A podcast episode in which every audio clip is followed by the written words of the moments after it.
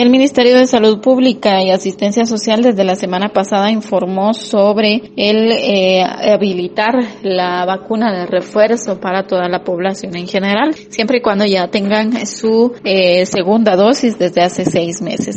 Rosalia Rabanal es jefa del Centro de Atención Permanente en el área de enfermería, explica que hasta el momento se hace la invitación a que la población pueda llegar a los centros de vacunación habilitados en la ciudad altense. Sí, la invitación es para toda la población ¿verdad? Que ya haya completado los seis meses de vacunación. después de la segunda, pueden llegar a cualquiera de los puestos de vacunación y solicitar su biológico. Sabemos de que a veces los mensajitos no llegan y si llegan un poquito tarde, entonces es revisar su carnet de vacunación y pueden abocarse a cualquiera de las universidades. Tanto adultos mayores como personal de primera línea, los cuales pues ya la mayoría pues ya fueron vacunados. Eh, el repaso es abierto a toda la Es para toda la población siempre y cuando pues ya haya cumplido los seis meses después de haberse le administrado la segunda dosis.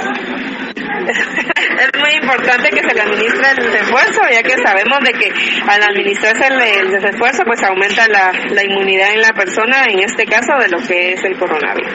El llamado es para que la población busque esta tercera dosis de vacuna contra el COVID-19 con la finalidad de eh, poder tener una mayor protección en contra de este virus. La noticia siempre antes por sucesos de Estéreo 100, Shirley Rodríguez.